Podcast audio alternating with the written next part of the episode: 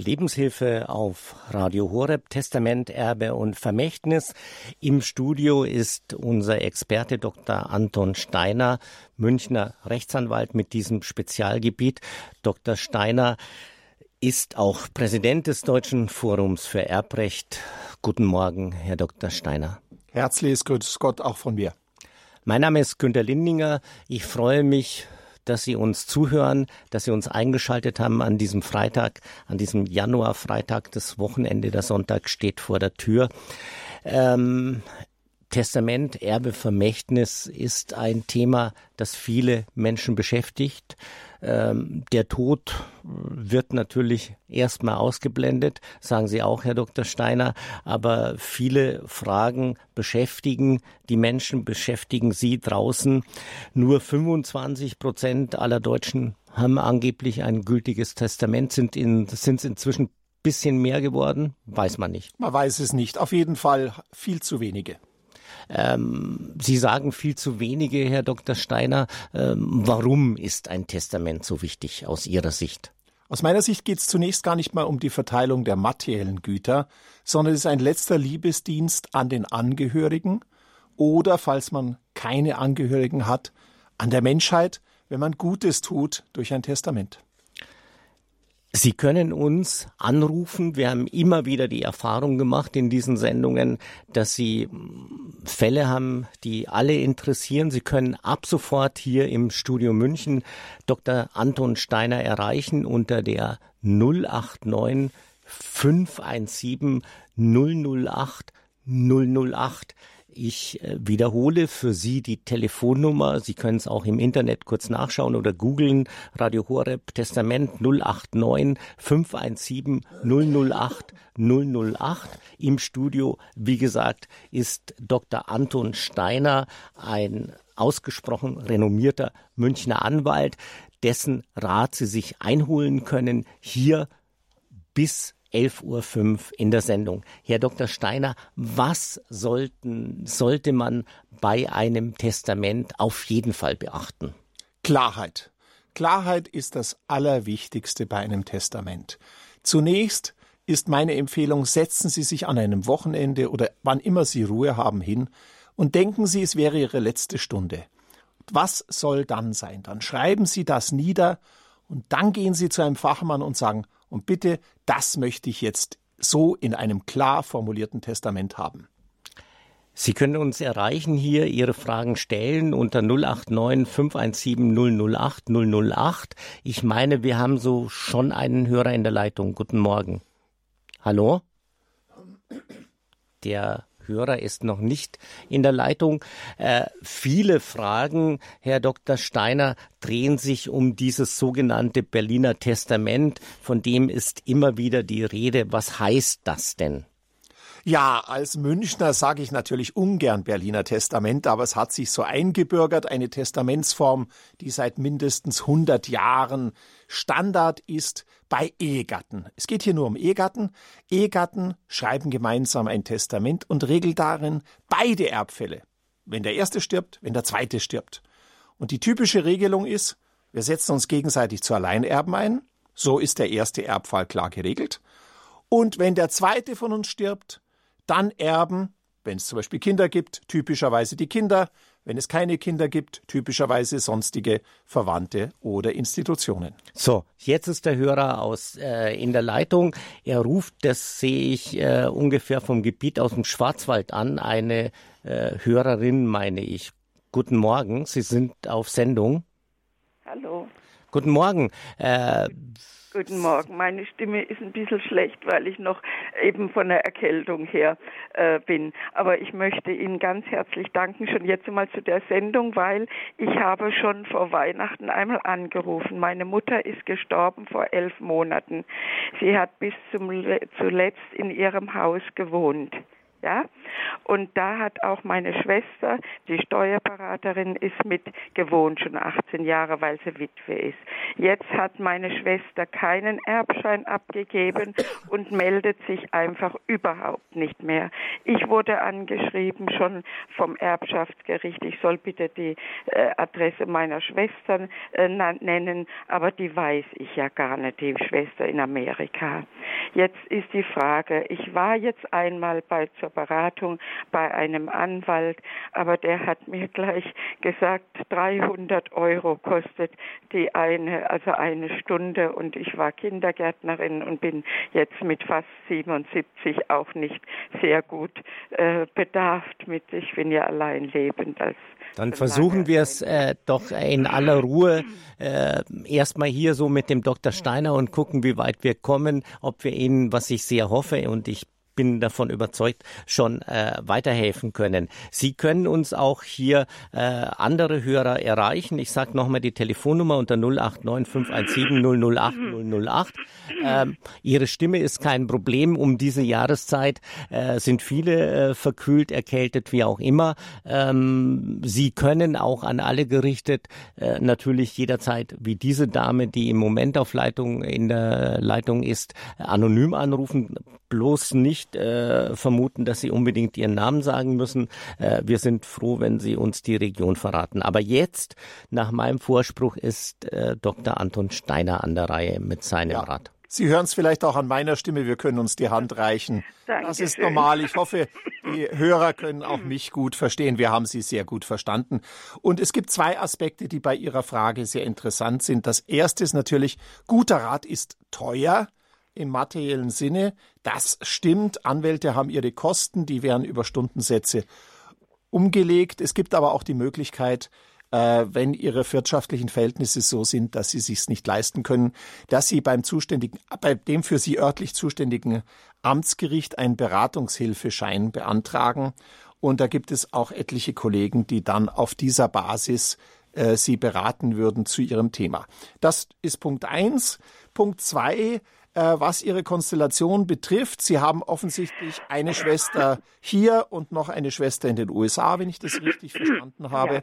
Und in der Tat, wenn kein Testament da ist, was leider wohl so der Fall ist in ihrem äh, in ihrer Familienkonstellation, dann ist jetzt eine Erbengemeinschaft zwischen den Schwestern entstanden. Und wenn eine Schwester gar nicht greifbar ist, man nicht mal weiß, wo sie ist, dann muss man bei Gericht beantragen, dass ein Abwesenheitspfleger für sie bestellt wird, um die ganzen juristischen Dinge abzuwickeln.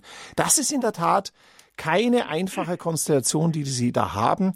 In erster Linie sollten Sie eben versuchen, wenn es irgend geht, Kontakt zu der Schwester in den USA aufzunehmen. Nein, äh, Moment, äh, muss ich Sie korrigieren. Meine Mutter hat, äh, meine Mutter wurde äh, fast 102 Jahre und hat tatsächlich vor ein paar Jahren noch ein Testament gemacht. Mhm. Und da hat sie die beiden jüngsten Schwestern, eben die, die jüngste Schwester in Amerika und die andere Schwester als Erben A und B eingesetzt und ich bin auf Pflichtteil. Ah ja, okay. Aber meine Schwester, ich habe ja angerufen, äh, meine Schwestern melden sich nicht mehr seit dem Tod meiner Mutter, weil es jetzt um das Erbe geht. Mhm. Gut, das ist natürlich eine andere, aber gar nicht so unterschiedliche Konstellation. Jetzt geht es darum, dass Sie Ihren Pflichtteil gegen die Erbinnen durchsetzen ja. möchten.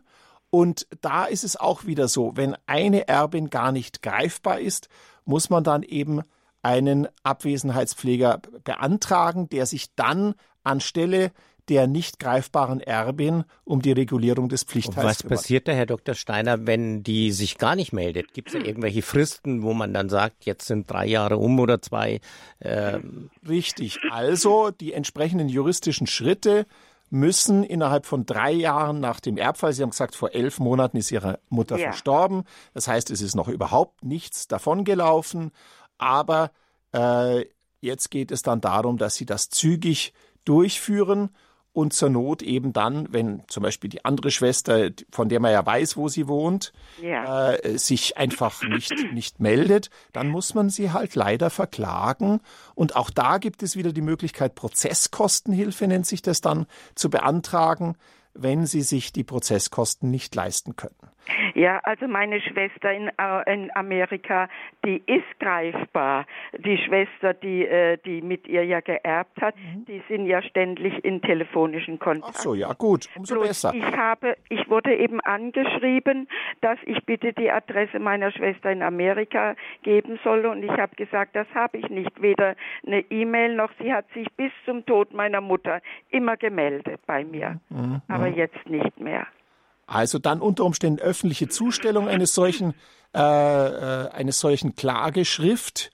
Äh, wenn die Schwestern nicht zur Vernunft kommen, mhm. dann bleibt ihnen nur der Weg der Klage, gegebenenfalls über Prozesskostenhilfe wenn sie sich den Prozess ansonsten nicht leisten. Und ohne dem Dr. Steiner jetzt vorzugreifen, äh, ist schon eine ziemlich logische Geschichte. Ich äh, schätze das natürlich, dass Sie sagen, 300 Euro äh, sind ein Haufen Geld und man erschrickt, aber unterm Strich ähm, wird nichts anderes übrig bleiben, als sich äh, juristischen fachlichen Rat einzuholen, äh, weil sonst erscheint die Geschichte sehr, sehr schwierig. Also hier braucht man einen Fachmann, eine Fachfrau ohne äh, Werbung für den Beruf des Rechtsanwaltes zu machen. Ja, also äh, diese Sache ist nur ebenso schwierig, weil meine Schwester immer behauptet, sie hat überhaupt kein Geld und ich bin jetzt schon sehr krank und ich brauche Hilfe für Medikamente für Krebs und so weiter und ich kann jetzt nicht noch mal drei Jahre warten. Ich werde 77, dann bin ich vielleicht schon lange eben in der Ewigkeit. Und wie kann ich da eben ein bisschen doch eben Druck machen, so wie Sie es jetzt eben halt geschildert haben, aber ich kann keinen Prozess führen.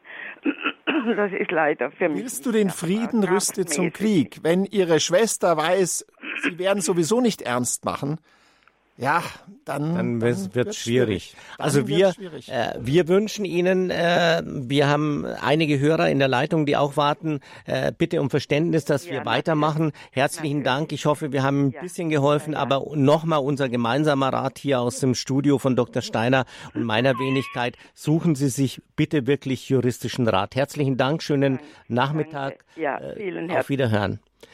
Jetzt geht es weiter mit einer Hörerin aus Balingen in Baden-Württemberg. Guten Morgen. Guten Morgen. Äh, ich habe folgende Frage. Wir haben äh, ein Berliner Testament aufgesetzt so 1999, da hatten wir nur ein Haus. Inzwischen haben wir das Haus verkauft und haben drei Eigentumswohnungen damit äh, äh, erworben. Und jetzt ist die Frage, wie können wir den Verkehrswert der Eigentumswohnungen rausbekommen. Ich habe auf dem Finanzamt angerufen und da hieß es, ähm, das äh, den Verkehrswert erfährt man erst nach dem Tod.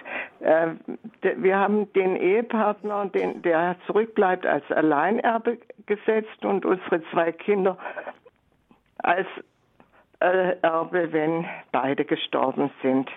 Und jetzt die, geht es um die Erbschaftssteuer, damit man einschätzen kann, ob man für die Kinder noch ein Vermächtnis einrichten soll nach dem Tod des ersten Partners. Wie kann man den Verkehrswert der Immobilien erfahren? Äh, das, die erste, das erste Eigentumswohnung ist 2000 angeschafft worden, die zweiten 2012 und 2014, nachdem wir das Haus verkauft hatten. Ihre Frage enthält etwas, was wir zunächst klären müssen und was, glaube ich, ganz wichtig ist für die äh, Hörer. Sie haben nämlich eine sehr interessante Überlegung und eine sehr kluge Überlegung, die Sie da anstellen. Sie wissen, Berliner Testament ist an sich eine tolle Sache, optimale Absicherung des überlebenden Ehegatten, er erbt alles. Aber erbschaftssteuerlich, wenn ein größeres Vermögen da ist, hat das Berliner Testament einen Pferdefuß.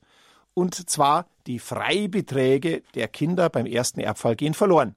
Ganz klares genau. Beispiel.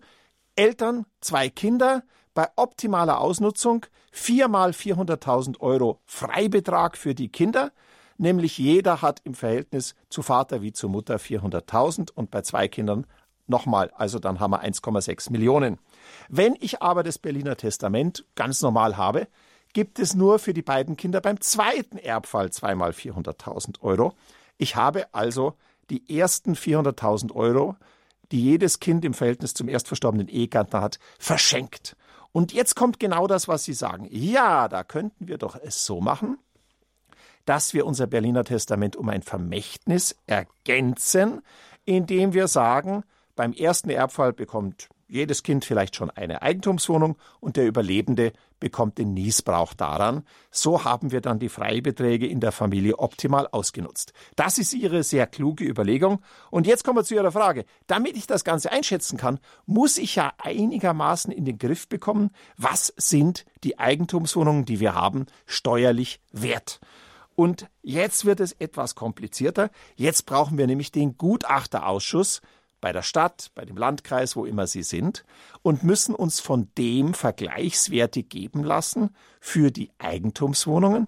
Das ist zum Beispiel in größeren Städten ganz genau ausdifferenziert nach Lage, nach Baujahr. Da steht dann in München Lindwurmstraße, Baujahr 1970 bis 1980 6000 Euro pro Quadratmeter beispielsweise. Auf die Weise kann man das Problem ohne Steuerberater, ohne äh, Gutachter einigermaßen in den Griff bekommen. Wenn man es genauer wissen will, wird man nicht drum rumkommen, einen Steuerberater einzuschalten. Das Finanzamt äußert sich dazu nicht.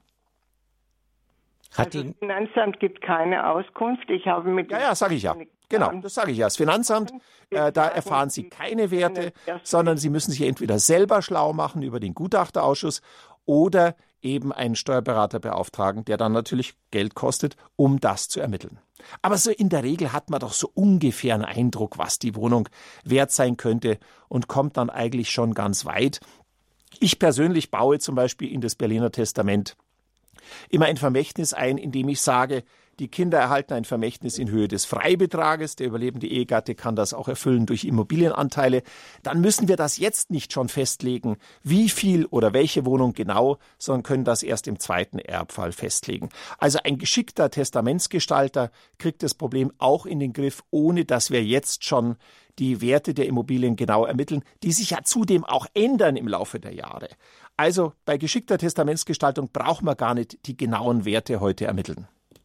Ich denke, wir haben Ihnen weitergeholfen. Dr. Steiner hat Ihnen weitergeholfen. Herzlichen Dank für Ihren Anruf. Schönen Tag nach Balingen, schönes Wochenende, schönen Sonntag. Danke. Herr Lindiger, wenn ich vielleicht nur noch mal kurz für die Hörer das zusammenfassen darf, weil es ein ganz wichtiger Punkt ist. Also, Berliner Testament an sich bei Ehegatten eine sehr schöne Sache, optimale Absicherung. Aber wenn wir den Eindruck haben, wir sind in der Familie oberhalb der Freibeträge, Größenordnung 800.000 bis eine Million, dann muss man sich überlegen, ob wir das Berliner Testament nicht optimieren, indem wir ein Vermächtnis zugunsten der Kinder schon beim ersten Erbfall einbauen. Herzlichen Dank, das hat zur Klarheit beigetragen. Sie hören die Lebenshilfe hier auf Radio Horeb, bundesweit empfangbar über DAB Digitalradio von Helgoland bis Passau. Die Lebenshilfe rund um das Testament Erben Testament und Vermächtnis im Studio beantwortet Ihre Fragen noch fast eine Stunde. Dr. Anton Steiner, er ist Spezialist auf diesem Gebiet der Testamentsgestaltung und des internationalen Erbrechts. Sie erreichen uns unter der Münchner Telefonnummer 089 517 008 008 089 517 008 008. Radio Horeb, Ihre christliche Stimme in Deutschland. Wir haben eine Hörerin aus München in der Leitung. Guten Morgen, Sie sind auf Sendung. Guten Morgen. Ich habe eine Frage und zwar, wenn man Vermächtnisnehmer ist und ist über der Grenze 20.000, muss man sich da beim Finanzamt melden oder kommt das Finanzamt auf einen zu? Das ist eine, auch eine sehr, sehr praktisch wichtige Frage. Zunächst einmal, wir haben Freibeträge, das sind Ihre 20.000 Euro. Wenn man also nicht näher mit dem Erblasser oder Schenker verwandt ist oder beispielsweise ein Vermächtnis bekommt in einem Testament und es geht über 20.000 Euro hinaus, dann fällt Erbschaftssteuer an Und einen solchen Erwerb muss ich dem Finanzamt innerhalb von drei Monaten anzeigen. Äh, es gibt allerdings Ausnahmen, wenn es äh, wichtige Ausnahmen, wenn es zum Beispiel vor einem deutschen äh, Gericht oder Notar eröffnet wurde, das Testament und das Finanzamt auf dem Wege schon von dem Testament erfahren hat, dann besteht keine extra Anzeigepflicht. Aber im Zweifel machen wir es immer so: vorsorglich kurzes Schreiben. Die übrigens die Erbschaftssteuerfinanzämter haben auf ihren äh, Webseiten auch immer solche Formulare. Das können Sie sich anschauen und das füllen Sie aus und schicken es ans Finanzamt, dann sind Sie ganz auf der sicheren Seite. Ja, danke schön. Gerne. Herzlichen Dank für Ihren Anruf. Schönen Nachmittag. Wir machen weiter mit einer Anruferin hier in der Lebenshilfe aus dem Schwarzwald. Guten Morgen. Äh, guten Morgen. Wir äh, sind eine Erbgemeinschaft von vier Geschwistern. Zwei Geschwister leben im Elternhaus. Meine Eltern sind verstorben. Und ein Geschwister bittet um sein Erbe durch einen monatlichen Betrag. Wir bezahlen dem Geschwister schon 300 Euro monatlich dafür, dass er nicht im Haus wohnt, also sozusagen Ersatzmiete. Mhm. Jetzt ist die Frage, äh, wann sind wir verpflichtet, ihm auch das Erbe auszubezahlen? Also zunächst einigen können Sie sich in der, in, in der Erbengemeinschaft auf alles. Da äh, gibt es keinerlei äh, Probleme. Äh, wenn Sie sich auf eine Auszahlung einigen, dann bedarf es allerdings, wenn Immobilien vorhanden sind, der notariellen Form. Also da muss ein notarieller Vertrag aufgesetzt werden, wie viel er kriegt, ob es das so eine monatliche Leibrente ist oder was auch immer. Schwierig wird es, wenn man sich nicht einigt. Denn was kann dann derjenige, der aus der Erbengemeinschaft raus will, tun? Er kann beantragen, dass die Immobilie versteigert wird und der Erlös in der Erbengemeinschaft aufgeteilt wird. Er hat also diese juristische Brechstange. Es sei denn, es gibt ein Testament, in dem ein Teilungsverbot ist. Das ist aber die Ausnahme. Aber in der Regel kann jeder Miterbe die Erbengemeinschaft auf diesem Wege sprengen. Es ist also immer klug, sich aufeinander zuzugehen und eine gemeinsame Lösung zu finden. Das versuchen, das, das wollen wir und wir sind auch äh, uns auch sehr äh, familiär miteinander verbunden. Äh, aber wir wollten einfach mal wissen, äh, haben wir die Pflicht, jetzt äh, unseren Bruder schon monatlich ein Erbe auszubezahlen? Klare Antwort, nein, Sie haben diese Pflicht nicht. Aber Kehrseite der Medaille, er kann, wenn ihm der Geduldsfaden dann reißt, sagen, okay, dann sprenge ich alles, wird halt alles verkauft und verteilt. Also mit dieser Zwangsversteigerung. Teilungsversteigerung ist der Fachausdruck. Der Sache nach läuft es ab wie eine Zwangsversteigerung. Und da verlieren dann im Grunde alle Beteiligten. Mhm. Dr. Steiner nickt. Äh, Sie können ihn nicht sehen, aber er ist sehr fachkundig und ich schätze ihn auch sehr, unsere Hörer auch.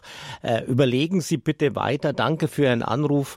Ähm, googeln Sie, gucken Sie nach, auch äh, im Internet, ob es einen Anwalt in Ihrer Nähe gibt in der Regel ja. Äh, Im Schwarzwald äh, beim äh, Internetauftritt des Deutschen Forums für Erbrecht, Dr. Steiner ist der Präsident. Wir sind unabhängig, empfehlen hier nicht eine bestimmte Organisation, sondern empfehlen Ihnen einfach die entsprechenden Fachleute. Herzlichen Dank für Ihren Anruf, für Ihr Interesse an der Lebenshilfe hier bei Radio Horeb. Schönen Nachmittag. Auf Wiederhören. Vielen Dank. Vielleicht noch kurz, Herr Lindinger, dazu ist eine ganz typische Konstellation in der Erbengemeinschaft. Das ist übrigens auch ein Grund, warum ein Testament hier äh, äh, äh auch solches regeln sollte, gerade wenn die Erbengemeinschaft ins Haus steht. Äh, gerade solche Mechanismen wie hier, was ist, wenn einer raus will? Äh, man muss ja immer auch das Schachbrett umdrehen. Der braucht vielleicht das Geld dringend. Und äh, da müssen dann die Beteiligten oder sollten aufeinander zugehen, um eine Lösung zu finden, mit der alle gut leben können. Danke, Dr. Steiner. Wir gehen weiter. Wir bleiben in Baden-Württemberg vom Schwarzwald an den Bodensee. Guten Morgen, Sie sind auf Sendung. Hallo? Ja, schönen guten Morgen. Ähm, genau. Äh, und zwar, ähm, ja, ich habe ein paar Fragen. Äh, mein Papa ist gestorben, meine Mama ist im, im März gestorben und mein Papa im Dezember und die hatten das Berliner Testament.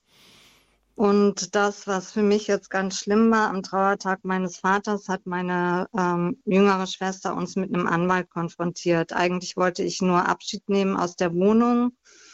Und jetzt ist die Situation, dass wir das nicht nochmal klären können, äh, wie das weitergeht. Ähm, und äh, sie jetzt aber das ganze Haus, alles verkaufen wollen, äh, unsere Zustimmung brauchen von meinem Bruder und mir und aber uns in keine ähm, Dinge reinsehen lassen. Also wir bekommen keine äh, Kontobewegungen. Also wir haben zu nichts Zugang und sollen aber zustimmen. Wie mhm. geht man damit um? Äh, Testament gibt es keines. Ja, es gibt eins, aber wir haben jetzt bisher nur so einen Schmierzettel, dass eine Schwester von mir enterbt ist. Und mehr ist noch nicht, äh, also es heißt einfach, dass äh, alle, alles auf uns drei, also auf meine anderen Geschwister aufgeteilt ist. Aber mehr Testament haben wir gar nicht bekommen. Also es sind insgesamt vier Geschwister. Genau, und eine Schwester. Eine ist enterbt, eine macht jetzt Druck und dann genau. gibt es noch ihren Bruder und sie. Genau, und wir wollten eigentlich alles friedlich klären und ähm, wurden einfach nur, also wir wollten gar nichts weiter, außer in die Wohnung meiner Eltern, um Abschied zu nehmen und wurden da aber direkt mit Anwälten konfrontiert. Und ich habe zwei Sachen mitgenommen und wurde dann als Diebin bezeichnet und das wurde dann dokumentiert und aufgeschrieben. Ähm, also es hat für mich einen ziemlichen Schock gegeben, muss ich ehrlich sagen. Für Sie vielleicht ein schwacher Trost, aber das, was Sie mir berichten, klingt für mich jetzt nicht so selten das ist eine mhm. Konstellation, wie wir sie leider immer wieder mal antreffen. Äh, mhm. Auch da hätte man testamentarisch wahrscheinlich geschickter agieren können, beispielsweise durch Testamentsvollstreckung, um hier einen Puffer zu schaffen. Das Ganze klingt natürlich auch sehr emotional verfahren. Mhm. Und ähm, ich glaube, es hat jetzt keinen Sinn, wenn Sie versuchen, selbst das abzuwickeln, weil Ihnen fehlen die juristischen Kenntnisse, Sie sind nicht auf Augenhöhe mit dem Anwalt, ich sage jetzt bewusst gegnerischen Anwalt, das muss man mhm. schon sagen. Mhm. Und äh, äh, für Sie, die Emotionen spielen mit, wie soll da eine vernünftige Lösung kommen. Und der Anwalt, der Ihre jüngere Schwester vertritt, ist wahrscheinlich sogar froh, wenn auch Sie sich anwaltlich vertreten lassen, damit mhm. man in der Regel gelingt das auch, damit man auf Anwaltsebene Emotionen rausnimmt und die finanziellen Probleme klärt, die sich hier stellen. Das ist ja auch eine Konstellation. Wahrscheinlich wird die enterbte Schwester auch den Pflichtteil geltend machen. Es geht darum, eine Immobilie zu verkaufen. Es geht darum, Einsicht in die Bankunterlagen zu nehmen, in sonstige Unterlagen. Da haben Sie als Miterbin natürlich das Anspruch drauf. Aber es läuft darauf hinaus, das werden Sie nicht selber in den Griff kriegen. Wenn ich mich kurz noch äh, reinklemmen darf, äh, Herr Dr. Steiner, äh, das Stichwort eine der Schwestern wird auch viele interessieren. Enterbt geht ja so in dem Sinne nicht, weil die kann ja, wie Sie eben sagten, ihren Pflichtteil, den sie auch bekommen wird, geltend machen, oder? Richtig. Also sie hat sogar den Pflichtteil. Wir waren sehr schockiert. Auch der ist äh, stand mit, aber nur in so einem Schmierzettel, sage ich jetzt mal, den, ähm, wo drin stand, dass auch auch der Pflichtteil ihr nicht ähm, gewährt wird. Ja, da, da müssen wir unterscheiden. Es gibt die Möglichkeit enterben. Ich kann ich kann als Erblasser jeden Verwandten enterben. Ich habe eine Ehefrau, ich habe drei reizende Kinder und ich enterbe die. Okay, das kann ich. Okay. Aber äh, es gibt den Pflichtteil. Nahe Verwandte, der Ehegatte, die Kinder, unter Umständen auch Enkelkinder, bei Kinderlosen die Eltern, haben einen Pflichtteil. Und mhm. den kann ich nur entziehen, wenn es dafür ganz gewaltige Gründe gibt. Wenn also der Betreffende mich körperlich schwer angegriffen hat, wenn er schwere mhm. Straftaten begangen hat. Also im dann, Grunde faktisch äh, äußerst selten. selten. Also man selten. sagt ja oft so, äh, ich enterb dich dann oder so, aber das ist ein emotionales... Also die Entziehung des Pflichtteils, der die Hälfte genau. in Geld des gesetzlichen Erbteils ist, ist äh, ich, ich sag mal, ich mache das seit 35 Jahren. Ich weiß nicht, ich kann es an zwei Händen abzählen, wie viele Fälle da ich hatte, wo eine Pflichtteilsentziehung ernsthaft in Betracht kam. Also, also das, ja, ob das in Ihrem Fall hier auch klappt auf dem Zettel mit der Pflichtteilsentziehung, sehr Sie, fraglich. Sie hatten prüfen. hier in der Sendung bei Radio Horeb eben auch noch einen ganz anderen äh, interessanten Aspekt gesagt, so wir sind oder die waren schockiert vom Anwalt. Also äh, ich sehe das auch so, nicht nur weil ich den Dr. Steiner schätze, ein Anwalt ist nicht automatisch sozusagen sozusagen eine Drohkulisse, äh, sondern der kann auch zur Verständigung beitragen. Ganz wichtig ist also auch hier fachlichen Rat äh, in Ihrer Region äh, einzuholen, äh, weil, so wie es der Dr. Steiner eben auch gesagt hat, der andere, der gegnerische Anwalt oft sogar froh ist, wenn er es auch mit einem Experten zu tun hat und nicht nur mit emotionalen Ausbrüchen und Vorwürfen. Also auch hier äh, trotzdem, auch wenn Ihnen das schwerfällt bei allem Verständnis, Verständnis, äh, bisschen abkühlen, nüchterner sein, fachlichen, juristischen, vernünftigen Rat einzuholen. Und ich sage immer aus eigener Erfahrung auch, äh, schauen Sie sich äh, wie bei einem Arzt äh, am Ende auch zwei Anwälte mal an, äh, vereinbaren Sie entsprechendes, das machen die schon mit, also nicht immer läuft sofort das Taximeter und sagen Sie, Mensch, äh, der spricht meine Sprache, den verstehe ich, der kann mich äh, wirklich vertreten. Es sieht alles so aus, äh, dass Sie, äh, ich meine Sie nicht persönlich, sondern dass Sie, äh, wir, Mann, äh, so eine Sache nicht alleine ohne Unterstützung und fachlicher Expertise regeln kann. Mhm, mh, also, okay. Also, das ist ein wichtiger Aspekt hier auch in der Lebenshilfe. Der Dr. Steiner sagt auch, aber ähm, wir haben das schon noch äh, überblickt. Äh, da bräuchte man ein Dokument und tiefer einsteigen. Äh, ziehen Sie jemanden bei, äh, von dem sie überzeugt sind. Äh, sonst ist es eine never-ending Story. Herzlichen Dank. Wir wünschen Ihnen alles Gute. Sie werden eine Lösung finden. Äh, gehen Sie auch vielleicht ins Gebet und nehmen Sie Ihre Anliegen mit. Äh, ja, äh, da bin ich mir schon. sicher, dass Sie das tun. Äh, herzlichen mhm. Dank äh, und alles Gute Ihnen. Auf Wiederhören. Ja, ich bedanke mich auch ganz herzlich. Gerne. Gerne. Lineker, wir haben hier vielleicht auch noch immer einen menschlichen Aspekt, der, der wirklich schwierig ist. Und der, das ist mir ein Anliegen, das mal anzusprechen. Weil die Anruferin hat verständlicherweise gesagt, ah, da bin ich schockiert. Vater erst im Dezember verstorben und jetzt geht's schon los mit Anwalt. Das ist ein sehr schwieriges Thema. Wir haben ja alle dann eine Trauerphase, wenn wir liebe Angehörige verloren haben. Und dann kommen die juristischen Dinge. Und da werbe ich aber auch ein bisschen um Verständnis für die, die sagen, ja, okay, äh, eine Trauerphase, natürlich die Beerdigung, aber dann packen wir die juristischen Probleme an. Es bringt ja nicht viel, da lange zu warten. Also ich werbe da auch ein bisschen um Verständnis für diejenigen, die dann sagen, Leute, gerade in der Familie, lasst uns jetzt die juristischen Probleme möglichst schnell klären, auch wenn sie konfrontativ sind, damit wir dann wieder zum normalen Leben zurückkehren können. Das ist äh, ausgesprochen äh, gut gesagt, ein schöner Rat. Danke, Herr Dr. Steiner. Sie hören hier bei Radio Horeb, Ihrer christlichen Stimme in Deutschland, Testament, Erbe und Vermächtnis in unserer Sendereihe Lebenshilfe, die es jeden Tag von Montag bis Samstag gibt um 10 Uhr früh. Wir sind in der Halbzeit angelangt. Sie können uns erreichen. Viele Hörerinnen und Hörer haben uns schon erreicht. Sie können uns anrufen unter 089 517 008 008. Ich frage mich persönlich, wenn ich auf mein Display hier mit den Regionen, die uns anrufen, gucken, auf den äh, Schirm, auf den Monitor, da haben wir heute so eine Südlastigkeit. Wir senden von Helgoland bis Passau bis in den Bayerischen Wald, von von Görlitz an der Neiße nach Aachen. Ich kann Sie nur ermuntern. Wir können uns, der Dr. Steiner sowieso nicht und meine Wenigkeit auch nicht, gar nicht vorstellen, dass es in Berlin, äh, Sachsen, Sachsen-Anhalt und Thüringen keine Probleme gibt, keine Fragen zum Testament. Wir machen aber, weil wir natürlich äh, jeden und jede gerne hier willkommen heißen, mit einer Hörerin aus Baden-Württemberg weiter. Guten Morgen, Sie sind auf Sendung. Hier ist die Lebenshilfe auf Radio Horeb. Hallo? Guten Morgen. Guten Morgen. Sie sind dran. Dr. Steiner wartet auf Ihre Frage hier in der Lebenshilfe auf Radio Horeb. Ich habe, wie das der Zufall so will, habe ich letzte äh, Woche von einem Erbermittlungsunternehmen einen Brief bekommen.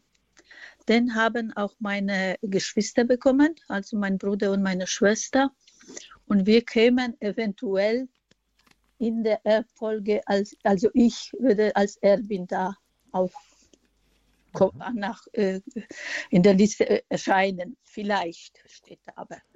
Jetzt, äh, wie verhalte ich mich da? Eine äh, ganz interessante Frage. Das ist ja ein bisschen wie der Sechser im Lotto. Viele träumen ja. davon. Äh, und es gibt es auch tatsächlich. Es gibt Erbenermittler, die werden eingeschalten von den Nachlassgerichten, wenn die nicht mehr weiterkommen. Denn wir müssen ja wissen, jeder von uns hat Erben, selbst wenn er keine nahen Verwandten hat. Er kennt sie vielleicht nur nicht. Und die muss man rausfinden. Und äh, jetzt äh, müssen wir zuerst aber mal ein bisschen aufpassen. Also ein seriöser Erbenermittler wird nie von Ihnen eine Geldvorauszahlung oder ähnliches verlangen. Ja, wenn also derartiges käme, das wäre schon ein Killerkriterium. Okay. Aber wenn es ein seriöser Erbenermittler ist, ähm, äh, äh, das, da würde ich auf jeden Fall mal googeln, wer Sie da überhaupt kontaktiert hat, damit Sie da auch schon einiges sehen. Wie gesagt, er wird nie von Ihnen Geld fordern. Was er allerdings will, ist, er will von Ihnen eine Unterschrift.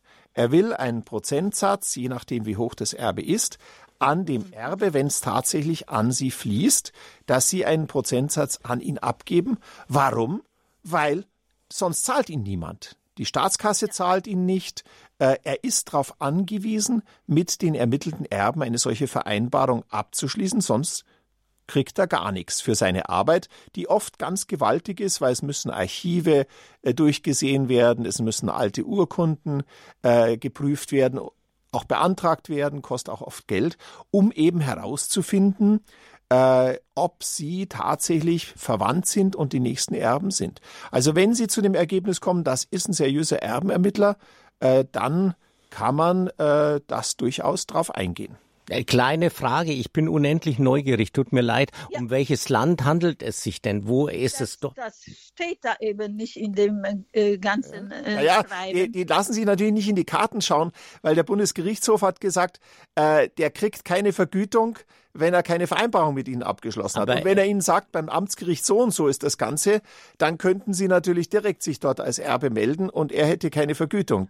Ähm, nee, das habe ich eben nicht. Und Deswegen die, lässt sich der nicht in die Karten Name schauen. Der, der Name in der Ermittlung, das, das ist von meiner Uroma Geburtsname. Ne? Mhm. Und deswegen haben wir uns alle drei jetzt gewundert dass, dass nach so vielen Jahren kommt da irgendwie Erbe. Aber vielleicht könnte es auch aus Polen sein. Ne?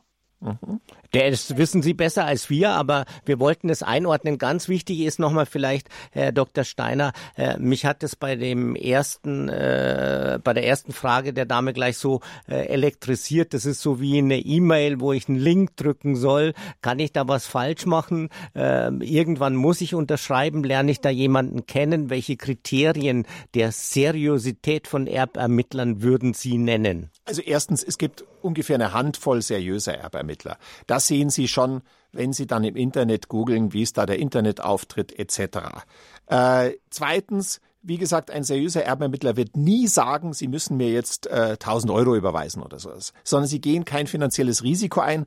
Sie unterschreiben nur und Sie bekommen auch oder Sie, Sie müssen etwas abgeben, auch nur wenn Sie tatsächlich etwas bekommen. Also da gehen Sie dann kein Risiko ein. Im Zweifel sollten Sie einen Fachanwalt für Erbrecht kontaktieren. Die, wir kennen unsere Pappenheimer und wir wissen sehr genau, äh, mit wem man gut zusammenarbeiten kann und mit wem nicht. Haben Sie noch Fragen? Ja, ich, äh, äh weil da steht der Wert von dem Erbe sozusagen, aber ich weiß nicht, ich, und das erfahre ich jetzt wahrscheinlich erst ganz kurz vor knapp, bevor das Erbe verteilt wird, was es ist. Naja, solange der, sobald der Vertrag unterschrieben ist, wird Ihnen der Betreffende äh, dann schon Näheres sagen, weil der hat ja dann auch ein Interesse daran, dass Sie äh, ans Geld kommen, damit Sie äh, ihm auch seinen Anteil auszahlen können. Okay, aber wenn ich das unterschreibe, diesen äh, Vertrag, äh, besteht da eine Gefahr, dass, dass ähm, Ja, also wie gesagt, keine Vorauszahlungen, äh, keine Auslagenersatz. Äh, wenn der Vertrag nur, so sind die üblichen Verträge, die Standardverträge mit den Erbenermittlern, nur so konzipiert ist, wenn tatsächlich sie was bekommen, kriegt er seinen Prozentsatz, 15 bis 30 Prozent in der Regel. Äh, nur dann äh, äh, dann ist der Vertrag okay, dann können Sie ihn unterschreiben. Und im Zweifel einen Fachanwalt Wir für Erbrecht ja kontaktieren. Drei mit meinen Geschwistern, drei oder vielleicht sind noch auch andere äh, Erb Erbinnen äh, kommen da in Frage. Und wenn wir uns dann nicht einig mit Verkauf, der, vielleicht Immobilie oder weiß was ich was, dann äh, habe ich aber ein Problem, oder? Ähm, naja, in der Regel sind es Nachlässe, die bestehen aus Barvermögen, werden derzeit durch einen Nachlasspfleger verwaltet. Äh, aber wie gesagt, äh, wenn der Vertrag so formuliert ist, dass Sie nur etwas abgeben müssen, wenn etwas an Sie fließt, dann ist das okay. Auch hier gilt okay. wieder herzlichen Dank für Ihren Anruf. Auch hier gilt wieder die Faustregel holen Sie sich wirklich Rat ein. Ja. Also äh, Dr. Steiner sagt, zumindest im Internet mal ein bisschen mehr als zwei Minuten recherchieren und nachgucken. Er sagt ja selbst, da bin ich hellhörig geworden. Äh, ich bin ja auch Mithörer sozusagen als Moderator. Äh, es gibt eine Handvoll seriöser Erbermittler. Da sag ich, das ist schnell rausgefunden. Und dann haben sie äh, einen sicheren Weg, wie sie sich weiter wegen, äh, wagen können. Und besprechen Sie sich bitte auch mit Ihren Geschwistern. Einigkeit macht auch hier Macht. Herzlichen Dank für Ihren Anruf. Alles Gute. Ich danke auch. Herzlichen Dank auch von mir. So, und wir gehen wieder nach München. Wir senden aus dem Studio München und schalten jetzt zu einer Hörerin hier in München. Guten Morgen. Guten Morgen. Und ich weiß nicht, ob ich jetzt dran bin. Ich habe eine Frage und zwar gibt es eine Stelle, die einem hilft, wenn das Testament falsch gelesen wird. Also wenn es nicht so klar geschrieben ist und, und es kommt einfach was anderes raus, als man ausgemacht hat. Kann man sich da irgendwo beschwören? Also zunächst einmal ist es Aufgabe des Gerichts, ein Testament auszulegen. Das heißt, wenn der Erbfall eingetreten ist, das äh, Testament wird vor Gericht eröffnet und ähm, Beteiligte sagen, ich bin Erbe und der andere sagt, ich bin Erbe, weil es da widersprüchlich vielleicht ist, dann ist es natürlich die Aufgabe des Gerichts, das zu entscheiden. Äh, bei sonstigen Unklarheiten ist es unter Umständen dann ein Fall für ein Prozessgericht. Im Vorhinein wird man natürlich einen Fachanwalt für Erbrecht kontaktieren und sagen, was ist denn aus Ihrer Sicht die wahrscheinlichste Auslegung, die hier bei diesem unklaren Testament äh, äh, zu erwarten ist bei Gericht. Das ist ja äh, unsere Kerntätigkeit, dass wir unklare Testamente auslegen müssen, weil eben, erinnern Sie sich vielleicht an den Anfang der Sendung, leider Gottes kein fachlicher Rat bei Errichtung des Testaments eingeholt wurde und die, der, der oberste Grundsatz Klarheit deswegen nicht erfüllt ist. Insofern bin ich besonders dankbar über Ihre Frage, weil die eigentlich nochmal zeigt, Kind ist in den Brunnen gefallen, jetzt muss man es irgendwie reparieren. Und das ist eben dann Sache für die Fachleute für Erbrecht, zu sehen, was war der Wille des Erblassers, wie ist dieses Testament gemäß dem Willen des Erblassers auszulegen. Denn das ist der oberste Grundsatz nach dem Gesetz. Maßgeblich ist der vermutliche Wille des Erblassers, so wie wir ihn eben heutzutage noch rekonstruieren können, anhand von Briefen, anhand von Zeugenaussagen und natürlich anhand des unklaren Testamentstextes. Ja, es geht, es geht um ein Behindertentestament. Mhm. Ja, das ist natürlich schon die hohe Schule des Erbrechts. Äh, hoffentlich ist das nicht selber gestrickt. Äh, aber wenn das einigermaßen vernünftig formuliert ist, glaube ich nicht, dass man da so große Auslegungsprobleme haben wird. Die lösen es alle falsch. Und der, wo es gemacht hat, der Notar mit uns, der ist aus dem Dienst, den erreiche ich nicht mehr. Und ich sage ganz kurz, es geht um ein Behindertentestament, wo man ja die Erben nur für den Behinderten einträgt, weil er mal keine bestimmen darf. Aber die Erben kommen ja jetzt bei meines Mannes, nach meines Mannes Todes, kommen wir jetzt schon die Erben und wollen da mitreden. Und das ist nicht so ausgemacht. Und das ist auch nicht wie, das ist auch nicht ein Behindertentestament, weil da gibt man ja die Erben nur rein für den Behinderten, weil er es nicht bestimmen darf. mein Sohn lebt ja noch. mein Mann ist verstorben und jetzt kommen die Erben und wollen da mitreden, was ich zu tun und zu lassen habe. Und das ist ganz übel, weil das so nicht ausgemacht ist. Also äh, ich kann natürlich ohne Kenntnis des Testaments nicht viel dazu sagen. Nur eins scheint mir so zu sein. Wenn ein Notar das gemacht hat, ist es wahrscheinlich eher so, dass Außenstehende das hier falsch verstehen, aber es für Fachleute relativ klar ist. Holen sich, wenn der Notar nicht mehr greifbar ist, fachlichen Rat beim Fachanwalt für Erbrecht. Wahrscheinlich wird es gar nicht so kompliziert sein und es reicht ein Brief an die Beteiligten, wo man sagt, Leute, ihr seid noch nicht dran, jetzt gebt's einmal Ruhe, lasst's mich in Ruhe. So. Können wir jetzt hier nicht sagen. Herzlichen Dank für Ihren Anruf.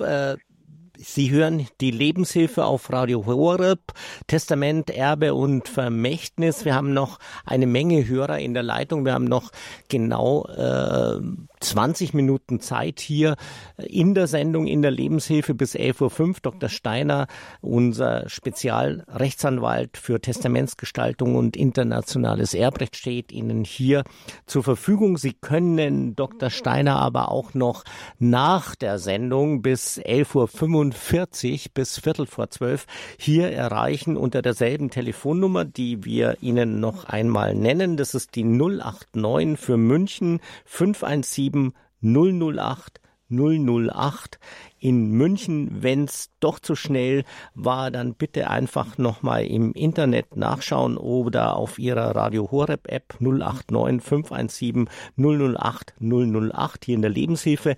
Wir gehen jetzt, wenn ich richtig nachgeguckt habe bei Google Maps, nach Kordel zeigt mir die Geografieanzeige auf dem Display an und das liegt in Rheinland-Pfalz in der Nähe von Trier. Guten Morgen, ist es richtig? Guten Morgen, ja, das ist richtig. Ich wohne im, im Nachbarort von Kordel. Wunderbar, Sie müssen Ihren Namen nicht sagen, auch die anderen nicht, die hier Rat und Tat von Dr. Steiner hören wollen. Gerne natürlich hier noch bis 11.05 Uhr. Äh, Ihre Frage bitte an Dr. Steiner. Ja, ähm, also meine Eltern, äh, äh, wir sind äh, sechs Kinder oder waren sechs Kinder, zwei sind schon verstorben. Die Mutter lebt noch. Die Eltern haben ein Berliner Testament gemacht.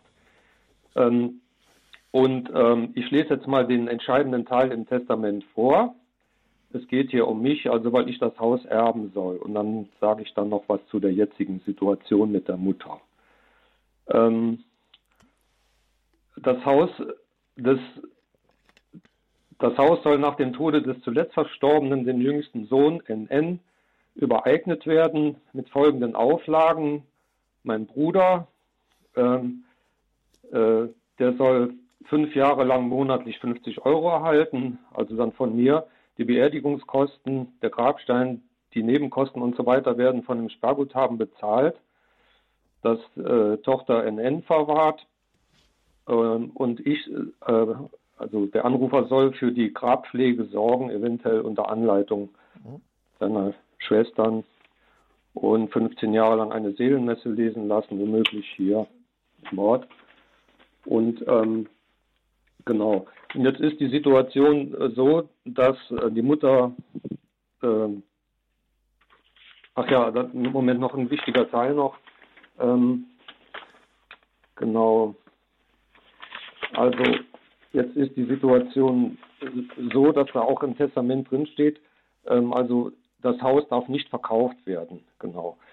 Ähm, und ähm, die Mutter ist jetzt wieder ähm, zu Hause, die war in Kurzzeitpflege im Altenheim und ähm, das, die Ersparnisse sind zu Ende und äh, sie wird zurzeit von einer Polin gepflegt und es fehlen jeden Monat 1200 Euro und jetzt hat sich so eine Gemeinschaft gebildet von Geschwistern und äh, den äh, Ehepartnern der verstorbenen beiden Geschwister, ähm, wo dann jeden Monat äh, Geld aufs Konto der Mutter eingezahlt wird. Und man hatte mich äh, genötigt, auch 200 Euro einzuzahlen. Und ich äh, habe das dann widerrufen müssen, weil ich einfach so am Existenzminimum mhm. lebe von meinem, mhm. meinem monatlichen Einkommen her, äh, dass ich das gar nicht leisten kann. Stattdessen habe ich dann äh, oder bin ich da ständig ähm, bereit, um Haus und Hof äh, in Ordnung zu halten und, und alle Besorgungen zu machen. Mhm. Ähm, und zahle freiwillig 50 Euro, was mir schon wiederum sehr weh tut. Mhm. Ähm, jetzt ist die Frage, äh, die, das, das, Testament kann ja so, ähm, also das, oder die, die, ähm, die Situation, die sich jetzt darstellt, ähm, die ist ja im Testament gar nicht äh, so äh, berücksichtigt mhm. worden. Mhm. Also weil niemand gedacht hätte, dass die Eltern so alt werden und dass irgendwann mal das Geld zu Ende ist. Und jetzt ist die Frage, wird, ähm, ist die Zahlung, äh, die, die, die Zahlungen, die die ähm, ähm, Geschwister und äh, Schwager und Schwägerin leisten, steht das jetzt in unmittelbaren Zusammenhang mit, mit, der, mit dem Erbe oder wie, äh, wie ist das zu sehen? Also, äh, also auch Erbe da muss ich zunächst, äh, werter Anrufer, sagen, wir ja. können natürlich, das ist ein Fall, da sitze ich als Anwalt mindestens zwei Stunden drüber, bevor ich mir klar geworden bin, wie sind die ganzen Varianten. Da muss ich das Testament näher kennen, muss ich sehen, wie die Einkommenssituation der Mutter ist, wie die Pflegekosten sind. Also äh, bitte verstehen Sie nicht falsch, wir werden hier jetzt Ihnen keine Lösung in zwei Sätzen präsentieren können. Was, glaube ich, für unsere Hörer aber sehr wichtig ist, Ihr Fall zeigt sehr deutlich, dass wir bei der Testamentsgestaltung auch immer noch zwei Züge weiterdenken müssen, eben auch gerade für solche Fälle, was ist, wenn das Geld nicht reicht. Hier ist es mal grundsätzlich so, bei der Mutter und das Haus gehört ihr ja schließlich. Also diese testamentarische Bestimmung bedeutet ja nicht, dass es nicht ihr frei verfügbares Vermögen ist. Bei der Mutter ist, wenn es unterhaltsrechtlich geboten ist, notfalls und vor allem, wenn sie vielleicht gesundheitlich jetzt dann doch mal in eine Vollpflege gehen muss, äh, ist es geboten, dann gegebenenfalls das Haus zu verkaufen, um das für ihren Unterhalt äh, äh, zu verbrauchen und dann stellt sich die Frage der Testamentsauslegung, ob dann der Rest dieses Geldes Ihnen zusteht oder wie auch immer. Und die zweite Frage, wenn der Hausverkauf nicht ausreicht oder was auch immer, dann sind die Kinder unterhaltspflichtig äh, nach Leistungsfähigkeit, je nachdem, wer wie viel beitragen kann. Also im Grundsatz ist das, was Sie hier alle zusammen machen, dass Sie versuchen, das irgendwie für die Mutter zu stemmen, eine sehr schöne und auch rechtlich gebotene Sache. Aber wenn das nicht reicht für den Unterhalt der Mutter, dann wird nichts anderes übrig bleiben, als das Haus zu verkaufen, vor allem für den Fall, dass sie in Vollzeitpflege muss. Und was dann mal wird mit dem Testament, das so nicht mehr durchführbar ist, das muss dann ein Fachmann sich genauer anschauen. Mehr können wir hier leider jetzt nicht sagen. Wir danken für Ihren Anruf. Auch hier gilt wieder, suchen Sie sich bitte vor Ort oder über die Internetseite äh, fachlichen Rat. Es ist am Ende, auch wenn Sie es natürlich, äh, wie wir alle, nicht äh, einen Gelddrucker zu Hause haben ähm, und auch zu kämpfen haben, ähm, gut investiertes Geld. Machen Sie sich bitte schlau. Da kann ich mich nur anschließen. Herzlichen Dank nach Kordel in Rheinland-Pfalz. Herzlichen Dank. Auf Wiederhören. Wir bleiben jetzt wieder in Oberbayern. Äh, wir haben noch ähm, so eine gute Viertelstunde, knappe Viertelstunde Zeit. Wir gehen nach Traunstein. Guten Morgen nach Traunstein. Ja, guten Morgen.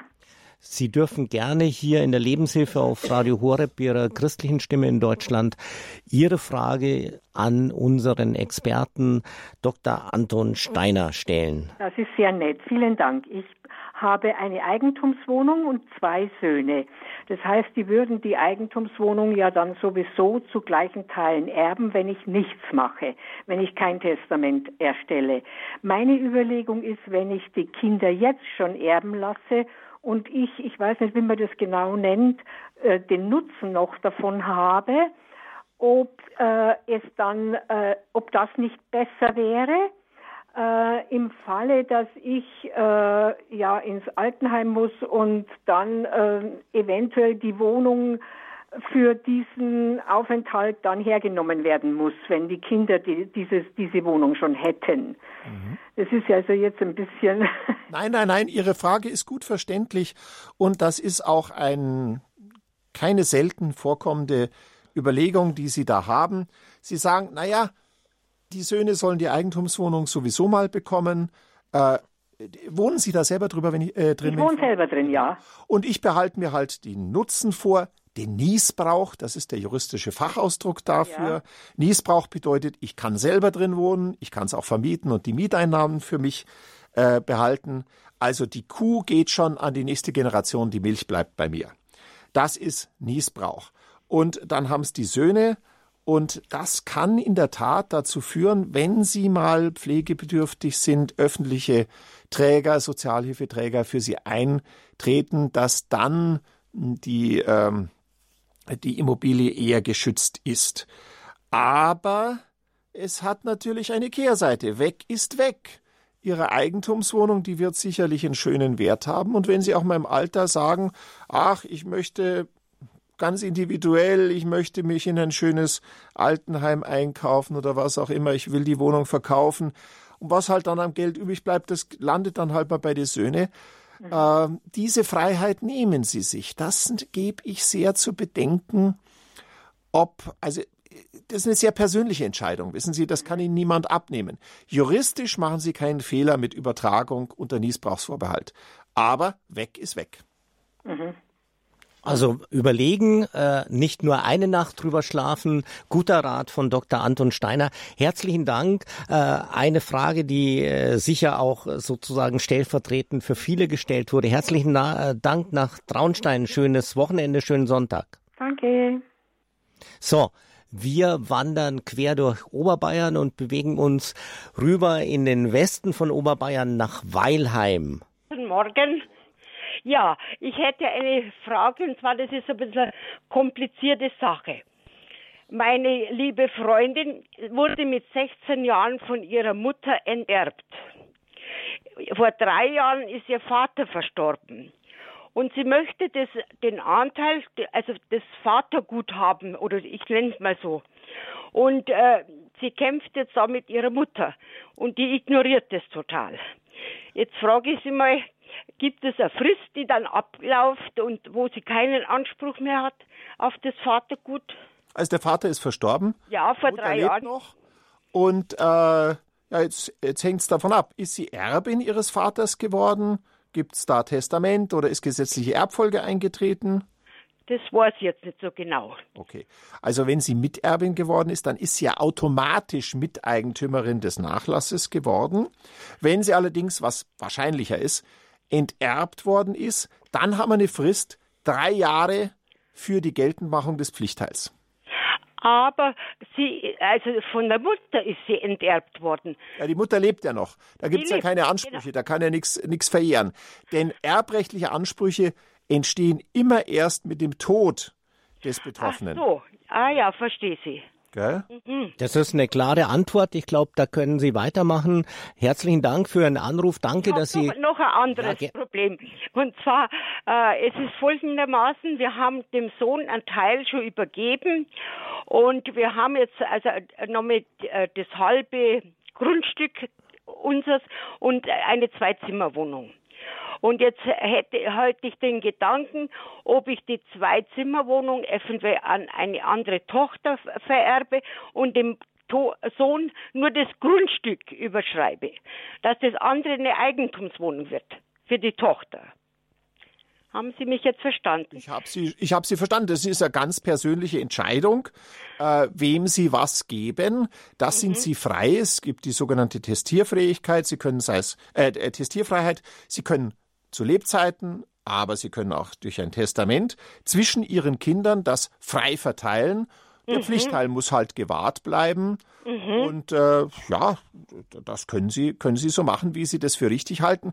Äh, wichtig ist halt, äh, allein um des Friedens willen sollte man das in der Familie besprechen. Also genau, wenn Sie zum Beispiel sagen zur Tochter, du und das genau nicht hinter dem Rücken, sondern offen aussprechen, das ist ein ganz wichtiger Aspekt, weil der sorgt immer für Ärger, Emotionalität und ja. Streitereien. Herzlichen Dank. Nehmen Sie es mit ins Gebet. Danke nach Weilheim. Auf Wiederhören. Auf Wiederhören. Danke Ihnen.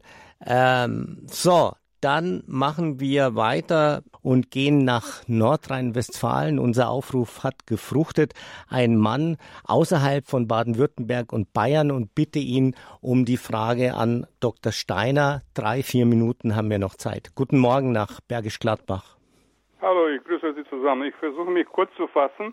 Und zwar nach dem Tod meiner Mutter, Jahrgang 33, habe ich alte Unterlagen nochmal zusammengesucht und alles sortiert und habe ich uralte Sparbücher, äh, die, ich sag jetzt mal noch, äh, wo die Einzahlungen vor dem zweiten, also im, vor im Zweiten Weltkrieg noch vorgenommen worden sind, die letzten. Und äh, natürlich dann äh, Kreissparkasse Oppeln, Schlesien, Neisse und so weiter und so fort. Das war alles in Reichsmark. Meines Wissens, Reichsmark wurde damals noch im Gold quasi aufgewertet äh, bzw. gesichert. Äh, wo kann ich erfahren, ob da was noch irgendwo an einem Übertragungs, weiß nicht, Sammelkonto, Bundesbank oder genau. Sperrkonto. Genau. Äh, das ist eine sehr spannende Frage. Da lassen wir gleich den Dr. Steiner ran. Genau, das ist der Punkt, wo es, wo es wirklich darum geht, zunächst einmal zu sehen, ob die entsprechenden Bankinstitute noch existieren oder Rechtsnachfolger haben. In Bayern haben wir ja zum Beispiel den Fall, als die Bayerische Vereinsbank zur Hypovereinsbank äh, äh, fusioniert wurde. Das sind einfache Fälle. Äh, ansonsten tatsächlich ein Schreiben an die Deutsche Bundesbank mit der Bitte um Mitteilung, ob es hier noch ein Sammelkonto oder ähnliches Besteht gibt. da, das ist ja hochspannend, tatsächlich, wenn man so ein Sparbuch von 1928 findet, sage ich jetzt mal, gibt's da dann einen Anspruch, wenn es. Kann das sein. Kann schon sein. Äh, wir haben es eher mit der Schweiz, äh, auch oh. gerade bei jüdischen Mitbürgern, die äh, okay. dem Naziregime geflohen die, sind und dann vielleicht oder vielleicht oder arrestiert wurden, wurden, wie auch immer. Genau. da haben wir tatsächlich auch immer wieder diese diese Fragen, wo wir dem nachgehen müssen äh, mit äh, Banken aus den ehemaligen Ostgebieten. Äh, da wird es schwieriger, aber wie gesagt, äh, wir wünschen, ja Schreiben an die Bundesbank. Wir wünschen Ihnen jedenfalls viel Glück. Herzlichen Dank äh, für Ihre Frage. Wir haben noch ein paar Hörer in der Leitung. Ich bitte Sie einfach, die Sendezeit ist jetzt von der Lebenshilfe. Ich würde gerne noch weitermachen bis 13 Uhr so ungefähr gefühlt. Ihre Fragen sind sehr, sehr spannend, waren wieder hochinteressant. Danke an Dr. Steiner. Sie können Dr. Anton Steiner, unseren Spezialanwalt für Erbrecht, Testamentsgestaltung, internationales Erbrecht hier weiterhin erreichen bis 11.45 Uhr. Sie können persönlich unter vier Ohren mit ihm reden unter 089 517 008 008 München, Studio München 089 517 008 008. Sie können sich auch informieren im Internet bei uns. Sie können sich informieren, wie Sie auch gemeinnützige Organisationen oder gar am Ende Radio Horeb in Ihrem Testament bedenken. Informieren Sie sich bei uns auf der Internetseite unter horeb.org.